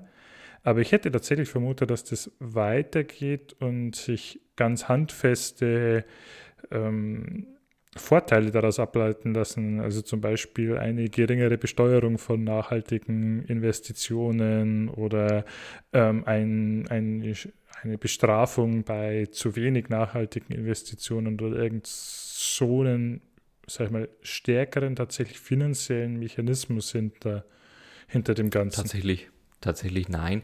Ob das nicht vielleicht irgendwann mal aufbauende Maßnahmen sind, mhm. ne, will, will ich, da will ich jetzt wiederum nicht das Orakel spielen, da lege ich garantiert falsch. Aber tatsächlich jetzt erstmal nur diese Transparenzfunktion, um einen Steuerungs, um eine Steuerung zu erreichen, aber nicht selber tatsächlich zu steuern. Okay. Vielleicht ist aber auch das dann der bessere Weg im Sinne von, um überhaupt mal die Transparenz hinzubekommen, weil man so vielleicht weniger, also ich würde jetzt behaupten, als jemand, der dann sofort wieder denkt, wie wird das angewandt und umgesetzt, wenn das jetzt so direkt erstmal keine Auswirkung hat, wie die Investitionen fließen, dann würde ich jetzt als Unternehmen nicht höher springen, als ich muss. Äh, also das heißt, nicht noch mehr Energie reinstecken, das jetzt Ganze so hinzudrehen, dass da alle Ampeln sprichwörtlich auf grün springen. Und vielleicht ist das dann genauso der Ansatzpunkt, so erstmal in Sicherheit wiegen und einmal das aufstellen lassen und dann, anstatt dass da jetzt große Energie reinfließt, ähm, dass sie alle Label gegreenwashed werden oder alle ja, ja. Bereiche. Weil, also, du hast so ein Beispiel, wenn du sagst, hm, ein Bereich ist erfüllt zu 80 Prozent oder ein Investment und das andere nur zu, ähm, 60, äh, zu, zu, zu 40 Prozent, lege ich beide zusammen, dann bin ich wieder bei über 50 Prozent und äh, auf einmal ist es insgesamt grün. Ja. Also so ich habe aber schon den Eindruck, Christoph, und das ist, das ist aber reine Beobachtung. Ich habe tatsächlich auch äh, einer unserer Stammhörer mich auch letztens eben genau darauf angesprochen, ne, dass er seine, seine Bank auch entsprechend gewählt hat, weil er sagt, Mensch, ihm ist es wichtig, mhm. sein Geld, das er gerade noch hat, ähm, entsprechend eben nachhaltig arbeitet und angelegt wird. Ne? Also da, da gibt es Menschen, die sich damit beschäftigen. Also nicht nur, mhm. die sagen, ich, ich will jetzt Geld wirklich nehmen und in Aktien stecken oder in Fonds stecken, sondern auch dieses so, wenn es auf dem Girokonto liegt, auch dann arbeitet ja deine Bank normalerweise damit und macht irgendwas damit, dass mhm. eben auch dort gezielt nach Banken gesucht wird, die eben sagen, ja, wir arbeiten mit deinem Geld eben trotzdem nur in Anlageformen und es fließt nicht eben in irgendwo in Kinderarbeit, Waffenherstellung, Erdöl oder sonst irgendwas, Tabakindustrie. Mhm. Das zum einen und ich erlebe schon, und da muss ich jetzt aus meiner äh, beruflichen Praxis reden, auch ein hohes Interesse, mal abseits von Finanzentscheidungen für das Thema Nachhaltigkeit. Da kann ich aus dem Nähkästchen plaudern. Ich ne, derzeit bei einer mhm. Apotheke und einem sehr großen pharmazeutischen Herstellungsbetrieb. Für uns, für uns ist das Nachhaltigkeitsthema ein großes, viel, viel Interesse bei, der, äh, bei den Mitarbeitern. Mhm. Große Befragung letztens durchgeführt bei sowohl Kunden, Partnern, ne, also was man neudeutsch als Stakeholder bezeichnet, aber eben auch sehr, sehr vielen Mitarbeitern. Riesen, riesen Thema, riesen Erwartung, auch eine mhm. große Erwartungshaltung und eher jetzt die Herausforderung, wie geht man mit so einer Erwartungshaltung auch speziell der Mitarbeiter um, weil da stehen dann natürlich schon ähm, mhm. konkret umsetzbare Quick Wins stehen mhm. dann auch neben Forderungen zu sagen, ja, aber mach doch die Firmenflotte irgendwie alle auf E-Autos. Du sagst, ja, wir liefern aber halt auch äh, deutschlandweit äh, äh Medikamente in Kühllastern aus. Mm, da, da, ist tatsächlich die Versorgungssicherheit irgendwie ein Tick wichtiger als der CO2-Ausstoß. Und äh, mhm. wenn es dann halt irgendwie morgens um drei hier losfährst, damit du irgendwo um 8 Uhr in Köln bist, weil du eine Chemotherapie ablieferst, mhm. dann kannst du halt nicht zwischendrin irgendwie mal eine halbe Stunde dich irgendwo an den Stecker hängen, sondern mhm. dann ist halt irgendwie die fünf Minuten beim Tanken fast schon äh, zu knapp. Mhm. Plus, wenn wir, und ehrlicherweise unseren, unseren Impact, ne? wenn wir sagen, wir machen im Büro keine Ausdrucke mehr, das ist ein Pillepalle im Vergleich zu dem, wenn wir sagen, da muss was an Einweghandschuhen und an Absaugungen im Labor und an Plastikverpackungen in der Herstellung und für unsere Medikamente am Ende äh, rauskommen.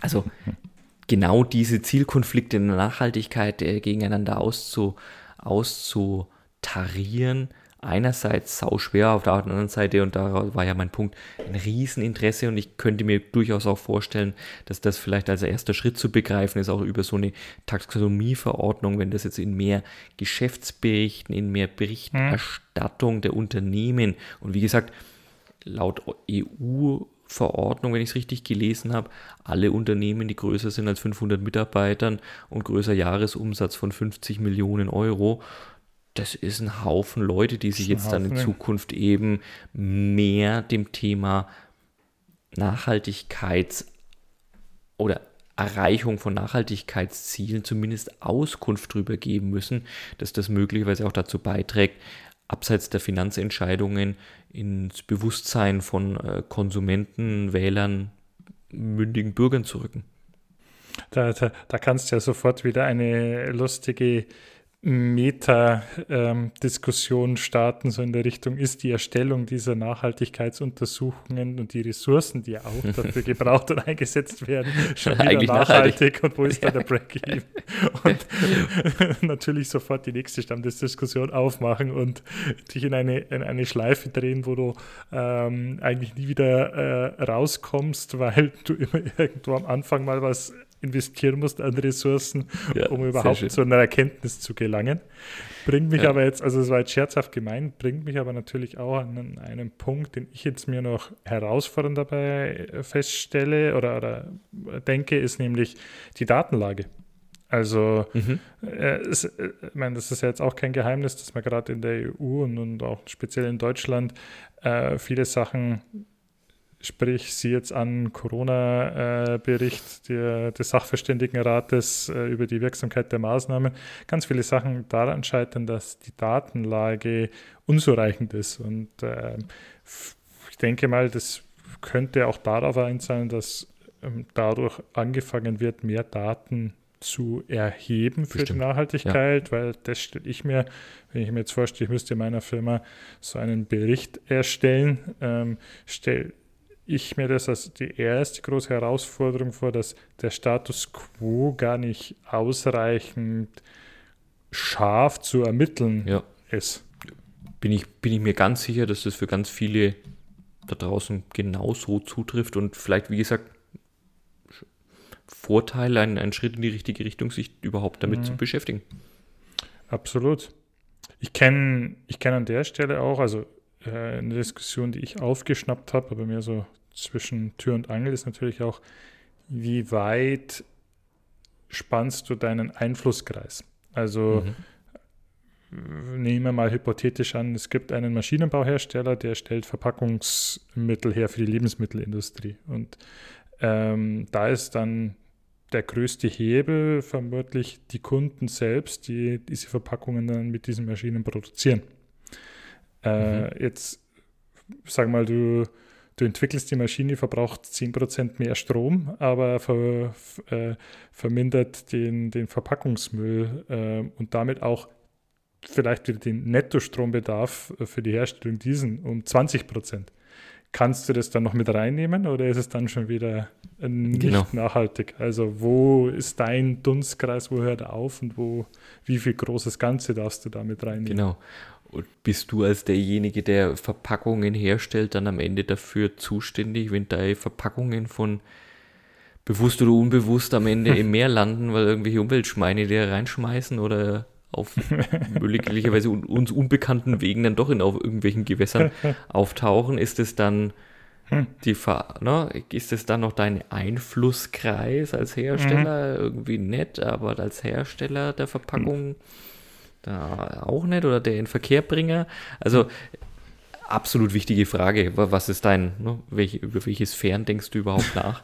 Und ich glaube, damit kannst du das immer irgendwie ähm, in, an einen Punkt führen, wo du sagst, unser Leben, so wie wir leben, es mhm. kann, kann maximal ressourcenschonend, aber nie äh, äh, umweltschützend sein.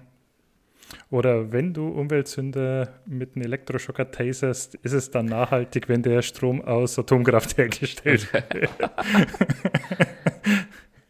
wenn es ein ganz modernes EU-Atomkraftwerk äh, ist, dann ja. Und ein ganz moderner Taser. Aber ich sehe schon, äh, das schreit danach, äh, hier wieder moralisch fragwürdige Geschäftsidee, ein Beratungsunternehmen zu gründen. Absolut, absolut. Und wie gesagt, äh, fang da mal das Google an. Äh, die ein oder andere Information, die ich jetzt heute geteilt habe, habe ich auch direkt von einem dieser Websites äh, mir angelesen. ja, wunderbar. Ähm, ja, dann äh, der Nachhaltigkeitsbericht von der PMBH ist schon in Erstellung. Wir sind jetzt dann ab nächstes Jahr, werden wir darauf hinarbeiten, auch der nachhaltigste Podcast. Nachhaltigste, ja. Sehr schön. Das ist ein Announcement, das müssen wir immer wiederholen. Ab 2023 dann auch der nachhaltigste Podcast weit und breit. äh, äh, definitiv. Was müsste man denn dazu ja. noch tun? ich weiß ja, nicht. Ich auch nicht. Sagen wir mal, unseren, unseren Impact, ja, unseren Influ Influence irgendwie begrenzen, das können wir natürlich nicht. Ja nee, aber wenn wir dann unsere Frequenz wieder herabsetzen, dann wäre man dadurch nachhaltiger. Wenn wir weniger Strom verbrauchen, meinst du? Hm, ja, und weniger. Ja, wir müssen ja, äh, ich glaube, wir müssen ein anderes Ziel. Wir machen ja sowas. Ich glaube, wir, wir, glaub, wir tragen ja zur ökologischen Vielfalt unserer Artenerhalt oder sowas bei. ja, also ich glaube, das ist uns das Ziel, das wir voranbringen. Und dann dürfen wir halt den Rest, gut, die Meere verschmutzen dürfen wir halt nicht sagen, ne? Oder den, ja gut, ich kann mir vorstellen, dass ein paar unserer Kommentare schon auch als Umweltverschmutzung durchgehen. Ne? ja, gut. Auch, auch, auch Schall ist Umweltverschmutzung. Aber apropos, also wenn wir in der Hinsicht Umweltverschmutzer sind, dann kenne ich da ganz anderen großen Umweltverschmutzer, der, der als Influencer unterwegs ist und über digitale und neue Medien so seine äh, Schall- und Umweltverschmutzungen äh, äh, weltweit, ja, nochmal in einem etwas größeren Maßstab als wir verbreitet. Ähm, der liebe Elon Musk hat ja wieder, hat, hat ja wieder von sich reden gemacht, mein lieber Christoph. Man muss dazu sagen, Elon Musk schreibt seine Stories halt wirklich selbst. Also da, Toll, da ne? braucht man, also das, das, das ist wirklich, da, da braucht es nicht viel, um diese Stories zu verwandeln. Das ist so wirklich der, das, Abscha das Abstaubertor unter, Wirtschaftsnachrichten. Ähm, wir hatten es in, in einer der letzten Folgen berichtet, Elon Twas, Elon Tusk, Elon Musk, ich habe jetzt schon seinen Namen geändert, will Twitter, will Twitter übernehmen, hat auch eine Absichtserklärung mit Twitter unterzeichnet, den Deal ausgehandelt, dann bekam er, äh, weiß nicht, ob es kalte Füße war oder auch dessen größere Nachdenken, ähm, und äh, dann gab es Gerüchte, dass der Deal noch platzen könnte. Und jetzt hat er es anscheinend letzte Woche Freitag offiziell gemacht, dass er sich nicht mehr an diese Verpflichtung gebunden fühlt Ungefühlt. und das aufheben will, weil Twitter ihm nicht ausreichend Belege dafür geliefert hat, dass die Anzahl der Bots äh, tatsächlich nur die der, der, der Spam-Bots auf äh, auf Twitter tatsächlich nur die unter 5%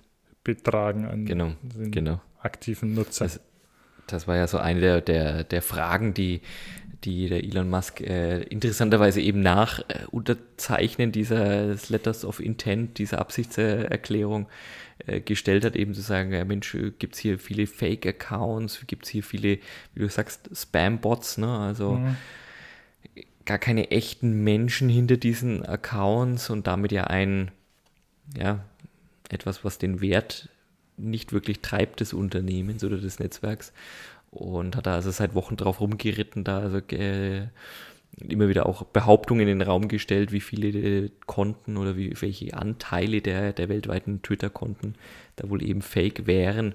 Und sieht sich da also nicht ausreichend informiert und, und, und äh, aufgeklärt durch das äh, Twitter-Management und ähm, nimmt das eben als Grund oder zieht das als Grund heran, sich eben an die Verpflichtung oder an das Kaufangebot, es war ja ein Kaufangebot an die Aktionäre, mhm. ne, zu einem gewissen Zeitpunkt, zu einem gewissen Preis die Twitter-Aktien abzukaufen, äh, zu über, sich von diesem Angebot eben zu distanzieren und Abstand zu nehmen. Zwei Sachen, die ich dazu aufgeschnappt habe. Das eine war, seit äh, Elon Musk angekündigt hat, Twitter zu übernehmen, sind anscheinend die, die Nutzerzahlen auch massiv äh, gestiegen. Also es haben sich Leute neu auf auf Twitter registriert. Aha, okay. Äh, vielleicht drückt es ja das Ganze. Ich weiß nicht, ob das dann alles auch Spambots waren, die hier. vielleicht war da eine Armee von Spambots da losgeschickt, um das Ganze noch zu unterwandern. Äh, das zweite war natürlich die große Frage, die da auch mit im Raum steht, ist, wo liegt denn jetzt die Beweislast? Also muss Twitter nachweisen, dass es unter 5% Spambots sind oder muss Elon Musk nachweisen, dass es über 5% sind? Das ist jetzt so die eine Frage, wo ich noch nichts darüber gelesen habe. Ich habe nur gelesen, dass mhm. ihm anscheinend ganz viele historische Daten des Twitter-Traffics auch zur Verfügung gestellt äh, wurden, aber da, okay. also so behauptet zumindest das Twitter-Management und darüber dann aber nicht wirklich was zu, zurückkam, wobei ich mir auch vorstellen kann, dass das ein größerer Datenwust ist, den es da zu mhm. durchleuchten gibt. Aber wir halten fest, wer, also es stand in dieser Absichtserklärung, wer den Deal aufkündigt, äh, hat eine Schadensersatz oder Strafzahlung oder Vertragsstrafe von, und ich finde es immer schön, wenn man mit runden Summen arbeitet, ja, ähm, eine Milliarden US-Dollar zu leisten. Wahnsinn, das ist aber hallo. Äh, würde ich ganz ehrlich, wenn der Elon Musk daherkäme, wahrscheinlich auch irgendwie da reinschreiben wollen. Ähm, ne, äh, das, das eine oder andere, was er ja so verkündet. Ne? Nicht, was er macht, sondern was er verkündet, nicht nachhaltig ist, das äh, wissen wir ja. Ja, es, es eilt ihm so ein gewisser Ruf voraus, äh, erst zu schießen, dann zu fragen, beziehungsweise erst zu handeln, dann zu, zu denken und ein Meister der Ankündigungen auch zu sein.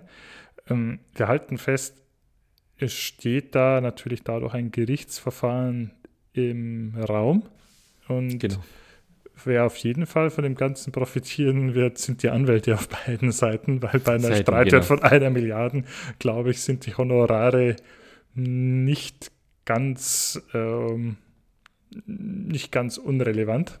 Ja. Äh, das andere ist natürlich auch, dass vermutlich ist es für ihn immer noch gerade, wenn man sich anschaut, was der wieder Aktienwert von Twitter gesunken ist, ein besserer Deal, eine Milliarde zu zahlen, wie jetzt diesen Aufpreis im Vergleich zu den Aktien richtig. Richtig. Äh, andererseits für Twitter, also jetzt mal ganz ehrlich, so, wenn du dir das hier so, so mal, mal vorstellst, Twitter sagt, hey, du, also das ist ja so ein bisschen, du schimpfst zwar die ganze Zeit über mich, aber ähm, heirate mich trotzdem, äh, weil hier haben wir sie ja unterschrieben. Also dann wie verzweifelt musst du sein? Also, da, da würde nee. ich doch als Twitter doch erstmal sagen, du kannst mich mal. Nee, das, das wiederum, Christoph, glaube ich gar nicht. Und zwar mit dem, mit dem Hintergrund, was du, vor, was du vor einer Minute gesagt hast. Ich denke, oder nein, was ich gelesen habe äh, und was ich sehr nachvollziehbar halt, Elon Musk hat sich halt einfach mit der Kaufofferte mhm. vergaloppiert. Der bietet ja einen erheblichen Aufschlag pro Aktie im Vergleich zum, zum Aktien zum Aktienkurs und der Aktienkurs ist ja auch tatsächlich auch nach der Ankündigung, dass er übernehmen will, eben nicht so stark gestiegen, dass die Leute mhm. eben sagen, äh, es haben also ne, haben mhm. offenbar ja nicht so viele Leute gekauft, die gesagt haben, sie glauben daran, dass es wirklich übernimmt und ich kann mir vorstellen, dass der ein oder andere ähm, Twitter Aktieninhaber, vielleicht auch noch Gründer oder eben auch im Management mit irgendwelchen Aktienpaketen mhm. ausgestattet ist, wahrscheinlich auch sehr, sehr gut einfach an dieser Übernahme verdienen würde, ganz egal, ob du dann sagst, ich mag den neuen Boss oder nicht, aber ich glaube, irgendwie am Freitag waren es irgendwie, waren das, waren es irgendwie auch nochmal fast 10 Dollar irgendwie pro Aktie, die er über dem Kurs bezahlt hätte. Mhm. Ah ja, ah. da würde ich auch sagen, wenn ich da, wenn ich da damit verdienen könnte, obwohl ich, obwohl ich Twitter-Geschäftsführung äh, bin, dass ich sage, ja, hier komm, da will ich aber schon, dass das eingehalten wird. Ja? Von der eine Milliarde Vertragsstrafe hat das Unternehmen zwar was, aber die ganzen vielen Aktieninhaber haben mhm. halt da nicht so viel davon. Da würde ich schon auch drauf bestehen, dass der Vertrag eingehalten wird. Ja, du sagst also harte Dollars, harte Fakten über Stolz und da, da, fällt mir auch wieder, ähm, wie was Bruce Willis in Pulp Fiction ein, wo er, wo er auch über den manipulierten Boxkampf spricht und so sagt, so am Anfang tut es doch weh, aber wenn du da mal deinen Stolz überwunden hast, dann nimmst du das Geld mit und vielleicht spekuliert ja der ein oder andere im Verwaltungsrat auch einfach schon auf die Abfindung, die er bekommt, wenn ihn dann in mhm. irgendeinen äh, einen Anflug wieder von, wie soll man sagen, in einen Wutausbruch äh, Elon Musk äh, feuert, ohne sich über die vertraglichen Konsequenzen vorher bewusst zu sein. zu sein. Also ist vielleicht für manche das ganz gute Exit-Szenario. Ja, ich wollte gerade sagen, also da kann, denke ich, ich traufe, äh, ich hoffe damit niemand zu nahe zu treten, aber da einen, einen erheblichen Anteil der Motivation äh, mhm. benannt zu haben. Apropos Exit-Szenario. Ja, lass, ja. lass mich hören, mein lieber Christoph. Du kannst dich noch an unsere grandiose Idee des Despoten-Outplacement und der Anschlussverwertung für Politiker am Ende ihrer politischen Laufbahn oder auch von Autokraten am Ende ihrer Laufbahn erinnern.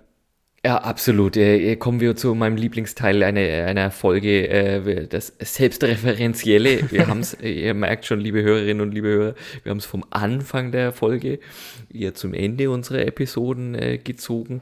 Wollen das vielleicht ganz etwas eher tickerlastiger, kürzer fassen, aber es muss natürlich Selbstreferenzierung geben. Und Antwort auf dich, äh, auf deine Frage, Christoph. Ja, ich kann mich natürlich an diese wunderbare Idee äh, moralisch fragwürdig, weniger zum Scheitern verurteilt, Idee des Outplacement, des Despoten-Outplacement erinnern. Aber sag mal, wer, wer, wer, wir haben Neuzugänge, wir haben neue Geschäftspotenziale entdeckt, sagst du? Wir haben, ja, ja, es sind ne, da neue Klienten am Horizont erkennbar, für alle, die die Folge noch nicht gehört haben, die Idee dahinter war, dass man die, die, den Wirkzeitraum von fragwürdigen Amt- und Würdenträgern dadurch reduzieren kann, indem man ihnen vernünftige Anschlussalternativen anbietet, die dann vielleicht sogar auch der Welt noch in, einer gewissen Form äh, helfen, äh, indem man die vielleicht wieder einen Teil zurückzahlen lässt äh, für, genau. für die Schandtaten, die sie getan haben. Äh, Hört einfach mal nach in der Folge 15 mit dem klangvollen Namen Putin ins Dschungelcamp. Eigentlich äh, sagt der Titel schon alles. Und jetzt Boris Johnson wird, ist als Parteichef zurückgetreten und wird, wenn ein Nachfolger feststeht, als Regierungschef in Großbritannien zurücktreten. Jetzt muss ich dich natürlich fairerweise darauf hinweisen, ne? äh, bis vor einigen Jahren immerhin EU-Mitglied, würden immer noch mhm. sagen, ne, westliche Alliierte, bla bla bla und so weiter. Ähm, Wiege der, was heißt nicht Wiege der Demokratie, aber doch zumindest irgendwie äh, demokratisch geprägte Monarchie, Stabilitätsanker und so weiter und so weiter. Den Boris Johnson jetzt dann ins Despoten-Outplacement reinzupacken, weicht zumindest leicht von der Grundidee, die du mal formuliert hast, ab. Da waren schon andere Kaliber irgendwie genannt. Bin ich bei dir, ja, aber. Dass er, dass er, dass er offensichtlich ein Volldepp ist. Ähm, ne? Aus der Ferne betrachtet und äh, durch die Medien eingefärbt natürlich, aber äh, dass, der, dass der Junge eine Anschlussverwendung braucht, ist vollkommen klar. bevor er da wieder politisch aktiv wird. Ja, ja genau. Ich, ich sage einmal so, als, äh, als Hairmodel oder als Friseurberater würde ich mir jetzt keinen Job anbieten. Das hat die Welt dann nicht verdient. ja, ich glaube, der, ich glaube, der macht einen fantastischen äh, Juror bei so Casting- und Reality-Formaten. Oh, Hat er dann ja, auch, ja, ja. Ne, der, der, scheut ja auch das direkte Wort nicht, mhm. er kann, glaube ich, ja auch das ein oder andere Mal cholerisch werden, ist dafür auf der anderen Seite auch so für den einen oder anderen so, so ne, im Englischen würde man so clumsy sagen, ne, so unbeholfen, tapsigen Auftritt ja auch durchaus bekannt. Ja. Mhm. Äh, ich weiß nicht, kennst du das Video? Entschuldigung, wo er irgendwie mit, mit Schulkindern Rugby spielt und das eine Kind so voll brutal wegtackelt, ja, weil er irgendwie völlig überambitioniert an die Sache rangeht. Also, so, das, das könnte ich mir vorstellen, in so, in so, so Game-Show-Formaten, also irgendwie als Juror, der dann zwischendrin sagt, jetzt, ich zeige euch, wie es besser geht und dabei dann völlig auf die Fresse bekommt. Das wäre, könnte ich, mir, könnte ich mir gut vorstellen, würde ihm, glaube ich, auch großen Spaß machen. Absolut, äh, wo er auch nachhaltig Kompetenzen bewiesen hat, und das sage ich wirklich Ja. nachhaltig im größten Sinne Kompetenzen bewiesen ist als, ähm, wie soll man sagen, Eventplaner, Partyveranstalter, Weddingplaner, früher aber nur die Creme und da würde ich ihm sehen, dann halt wirklich nur die Creme de la Creme. Ja. Vielleicht muss er da den, den, den Sauris das Partymachen beibringen, damit sie da während der Zeit nicht auf so viel dumme Gedanken kommen. Und, also ich sehe den irgendwo im, im Event-Business zukünftig. Ja, ja, ja, ja, definitiv. Auch Sein eigener Gast und ist dann auch noch da, sein eigener Gast da und Entertainer, ja. Ja, oder, oder also, ja, das findest du auch. Also, es gibt ja genug Länder, wo reiche Eliten äh, das Bedürfnis nach Party haben, während äh, entweder der Alkoholkonsum Konsum verpönt ist oder Luxusgüter wegen irgendwelchen Embargos nicht zu beschaffen.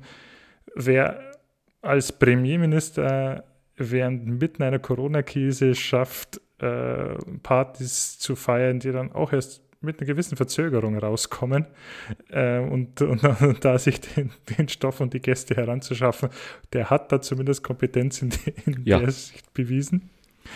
Definitiv. Ich glaube aber, er spannt erstmal aus auf einen kleinen Urlaub in Sri Lanka. Hast du das mitbekommen? Äh, Auch da glaube ich, äh, ist gerade irgendwie äh, irgendwie zumindest der, der schlechte Stimmung im ganzen Land, ne? Wirtschaftskrise äh, und so weiter und so weiter. Schlechte Stimmung im ganzen Land würde ich jetzt so gar nicht einmal so sagen, wenn ich die Bilder gesehen habe. Ähm, also es ist so, ein, ein wütender Mob äh, stürzt die Regierung. Äh, Da ist anscheinend auch viel Vetternwirtschaft im, im Boot gewesen. Äh, der sogenannte Rajapaksa-Clan äh, dort an, an, an der Macht gewesen und äh, der, das Parlament und auch die ähm, oder auch der Präsidentenpalast wurde äh, gestürmt. Äh, der, der Regierungschef ist ge, hat Reis ausgenommen und hat auch seinen Rücktritt inzwischen angekündigt. Und wenn ich sage, es ist äh, vielleicht nicht Stimmung im, schlechte Stimmung im ganzen Land, dann äh, geistern da Bilder durch die Medien, wo sie nach Einnahme dieses Präsidentenpalastes halt auch dieser wütende Bob dann im Pool vergnügt und da jetzt sage ich mal eine, eine komische Mischung aus, aus bewaffneten Aufstand Poolparty feiert. Und jetzt stell dir vor, wenn jetzt hier noch mitten durchs Bild ein Boris Johnson in der Badehose springt, dann glaube ich, dann ist Armageddon halt echt nahe. Oh Mann, jetzt hast du mich, jetzt hast du mich erwischt. Äh, jetzt äh, musste ich kurz auf Stumm schalten. Sonst hätte ich jetzt unzeremoniös ins Mikrofon geprustet. Okay. Ich, ich suche ich such gerade die, ich such die Bilder. Das will ich sehen mit dem Präsidentenpalast und dem Pool. Aber vielleicht äh, müsst ihr da nicht dranbleiben, bis ich die äh, hier doch. Wir verlinken sie in die Show Notes. Ja, ja, absolut. Ah, jetzt habe ich es gefunden. Okay, ja, sehr schön. Ja, unsere, unsere Lieblingszeitung hat es natürlich äh, verlässlich. ja. ja, großartig. Christoph, lass uns mal gleich unsere Photoshop-Talente ausprobieren. Den, den, der Boris Johnson, der lässt sich doch da ganz easy reinschneiden. Und wir machen ein Wer- Wo ist Waldo? Gewinnspiel für unsere Hörer draus. Ja, ich würde also wirklich nur so reinstellen, dass er so eine, eine versucht, gerade eine Arschbombe in diesen Pool zu Ja, kann ich, kann ich mir, wie so vieles, was du erdenkst, äh, mein Lieber, du hast vorhin gesagt, ich, Fantasie, sehr bildliche Fantasie, kann ich mir fantastisch gut vorstellen. Das, das kann, nicht nur das kann funktionieren, das wird funktionieren. äh, ja. Das wird funktionieren. Ah, der ist äh, wunderbar. Ja, Ja, haben wir noch ein bisschen mehr zur Selbstreferenzierung. Nur eins noch, ähm, du hast es mal wieder geschafft. Auch das FBI hört unseren Podcast und hat dann die, äh, den Namen kann keiner besser aussprechen als die liebe Julian. Meinst du unsere liebe Frau Dr. Ruja Ignatova, die OneCoin-Gründerin? Genau die hat es als zurzeit einzige Frau in die Top 10 des, äh, most, der Most Wanted äh, des FBI geschafft. Ich denke mal, dass sie vorher vielleicht auch schon irgendwie da in der Nähe kursiert ist, aber wie, äh, wie wir es ja auch in einer unserer letzten Folgen gesagt haben, äh, ich schaue nur ganz schnell nach, welche Folge das war. Das war die Folge 18, der Fall OneCoin. Ähm, aber ja den, diesen Betrugsfall aufgedeckt. Äh, da scheint gerade wieder Internet, wir haben ja auch erst vor zwei Folgen darüber, oder in der vorletzten Folge darüber berichtet, kommt Bewegung rein. Also irgendwie tut sich gerade was. Ne? Interpol hatte sie auf, der, auf den, in, in den Top Ten, jetzt ist das FBI wieder in den Top Ten. Also irgendwo scheint sich da wieder was zu tun, dass dieser Fall jetzt langsam wieder hochköchelt. Äh, ich bin da sehr gespannt und ich glaube, da werden wir auch in der selbst in unserem Selbstreferenz-Ticker am Ende der, der kommenden Episoden garantiert wieder drauf eingehen. Absolut. Ja, wer, weiß, wo sie gerade die Poolparty macht. Aber ich glaube, wir beide waren uns einig, sie macht garantiert irgendwo Poolparty, die Gute. die, die macht nicht hier den, den Bin Laden und sitzt in irgendeiner Höhle oder so. Das glaube ich auch nicht. Ja. Ja. Wurde ja. übrigens wirklich überall so ein bisschen so, als das äh, geistert jetzt wirklich durch die Medien so ein bisschen äh, mit so einem Schneewittchen-Charme dargestellt in den Fotos oder Fotomontagen. Du meinst mit den äh, schwarzen Haaren und blutroten Lippen und so? Ja, und dem weißen Gesicht. Ja. Alright. Julian. Ich glaube, da haben wir wieder was, haben wir wieder was Aktuelles äh, für unsere Hörerinnen und Hörer und für uns äh, zusammengeplappert. Ja, ich habe gesagt, machen wir den Deckel drauf. Ich habe auf jeden Fall wieder viel gelernt über Taxonomie und äh, ich denke, da wird auch, die, da auch der Aufruf zur, zur Anteilnahme, äh, Anteilnahme klingt so ein bisschen nach Trauer. das klingt komisch. das klingt komisch an der Stelle. Aber so zum, zum schreibt uns mit äh, euren Ideen, was man denn noch alles grün waschen kann. Oh ja, sehr schön. Taxonomie. Ich glaube, da ist das letzte Wort an Absurden noch nicht gesprochen. Noch nicht gesprochen. Da sehr schöne Aufforderung an unsere Hörerinnen und Hörer. Lasst uns mal eure, ja, vielleicht doch etwas abstrusen und abseitigen Begründungen hören, was auch alles als nachhaltig durchgehen könnte, wenn es eines der sechs Kriterien und Ziele, die ich euch vorhin vorgelesen habe, erreicht und die anderen jetzt nicht wesentlich äh, signifikant beschädigt, äh, mhm. lässt sich vielleicht noch das eine oder andere denken. Wunderbar. Sind gespannt. Schreibt uns an info at wundersamewirtschaftswelt.de oder in unserer einzigartigen, exklusiven, wunderbaren WhatsApp-Fangruppe die natürlich auch noch bereit wäre für weitere Mitglieder, die nach strengsten Prüfungen natürlich erst aufgenommen werden können. die strengste Prüfung ist, sie müssen ähm, eine Nummer richtig abschreiben können. hey, also, pst, Christoph, pst, wir, wir, sind noch nicht. Wir, also, Ach, die, die Mikros sind noch an. Okay. In Bleibt uns Sinne? gewogen, schaltet wieder ein. Äh, es war uns wieder eine mir zumindest war es eine große, große Freude, dir aber vermutlich, wenn ich so die Lachträne in den Augenwinkeln sehe, auch. es war mir eine innerliche Poolparty. also, macht's gut. Bis dahin, bleibt uns gewogen. Bis zum nächsten Mal. Tschüss. Ciao, ciao.